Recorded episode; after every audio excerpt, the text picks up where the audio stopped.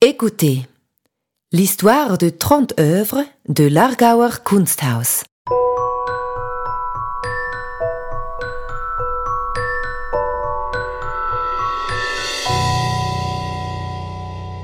Vous le savez peut-être déjà, l'Argauer Kunsthaus est connu pour sa remarquable collection d'art suisse.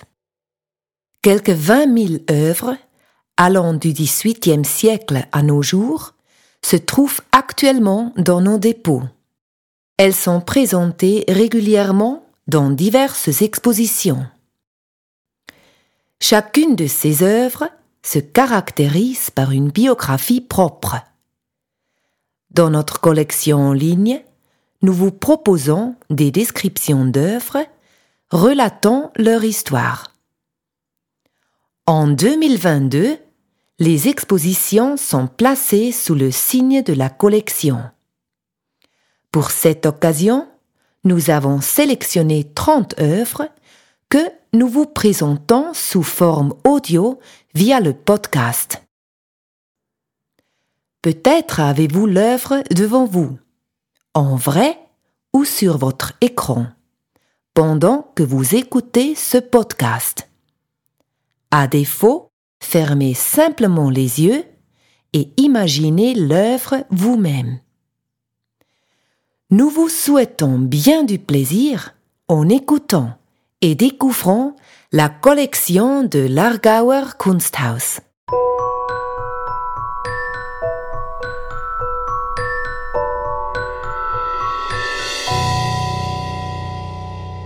Alice Bailly, Le Thé, 1914. Tableau cubo-futuriste, Le Thé d'Alice Bailly a pu être acheté en 1986 suite à l'exposition Alice Bailly, œuvre, 1908-1923, une exposition itinérante présentée à Vienne et Innsbruck avant de s'arrêter à l'Argauer Kunsthaus.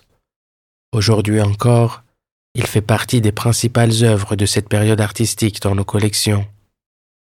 La position de Bailly comme figure importante au sein de l'art moderne classique suisse s'est vue confirmée dans le cadre des travaux sur l'histoire de l'art suisse, et sa contribution à l'art international émanant de femmes est reconnue. De 1891 à 1895, Bailly suit les cours de l'école des beaux-arts de Genève à l'époque l'une des trois plus grandes villes de Suisse, et la plus attractive et dynamique sur le plan de l'art. Ses premiers pas comme artiste sont empreints de la discipline qui lui a été inculquée durant ses études. Après des séjours à Munich et des premières participations à des expositions nationales, Pailly part pour Paris, où elle vit de 1906 à 1914 avec des interruptions. Ayant découvert le fauvisme au salon d'automne, elle réussit la libération de la couleur au cours de ses débuts fauvistes.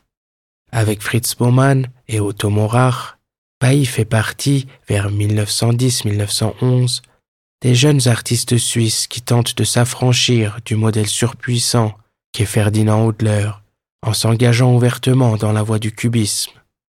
Pailly se tourne vers le langage cubiste des formes et entre en contact avec le futurisme par le biais des cubistes secondaires autour de la section d'or, un groupe d'artistes tels que Albert Glaise, Jean Metzinger, Fernand Léger, qui gravitent dans l'orbite de la variante du cubisme, coloré et baigné de lumière de Robert Delaunay, jouant librement des deux courants artistiques, en les prenant en considération à valeur égale, elle parvient à développer son propre style artistique. Le thé de Bailly témoigne du moment futuriste du mouvement et de l'orphisme sensuel, un terme créé par le poète Guillaume Apollinaire pour qualifier les œuvres aux couleurs vives de Delaunay. Le tableau montre son souci de placer même des séquences de mouvements simples observées au quotidien dans un contexte plus large et de les présenter comme une pure composition de la surface on peut distinguer une silhouette aux cheveux noirs et une aux cheveux châtains. Outre les couleurs lumineuses que sont le jaune, le bleu, le rouge, le vert, c'est le blanc qui domine, celui des mains et des tasses peintes à plusieurs reprises pour signifier le mouvement lorsqu'on boit du thé, et constituant ainsi le point de départ de la composition du tableau. Il existe deux versions de ce tableau que Bailly expose en 1914 au Salon des Indépendants à Paris avec deux autres œuvres, Joie autour de l'arbre et Patinage au bois de Boulogne. Les critiques de l'époque, dont Guillaume Apollinaire, auront des mots élogieux pour les tableaux de Bailly. Mademoiselle Bailly exprime, dans une technique moderne, beaucoup de fraîcheur de sentiment. À la veille de la guerre, Bailly a ainsi atteint son apogée artistique et fait partie de l'avant-garde cosmopolite de Paris. Le début de la Première Guerre mondiale oblige l'artiste à rentrer à Genève. En Suisse, son travail se heurte à l'incompréhension. Il s'ensuit une période difficile, tant sur le plan financier que moral. Bailly tisse des liens avec les dadaïstes zurichois et participe de 1918 à 1920 à Das Neue Leben, l'association d'artistes fondée par Fritz Baumann.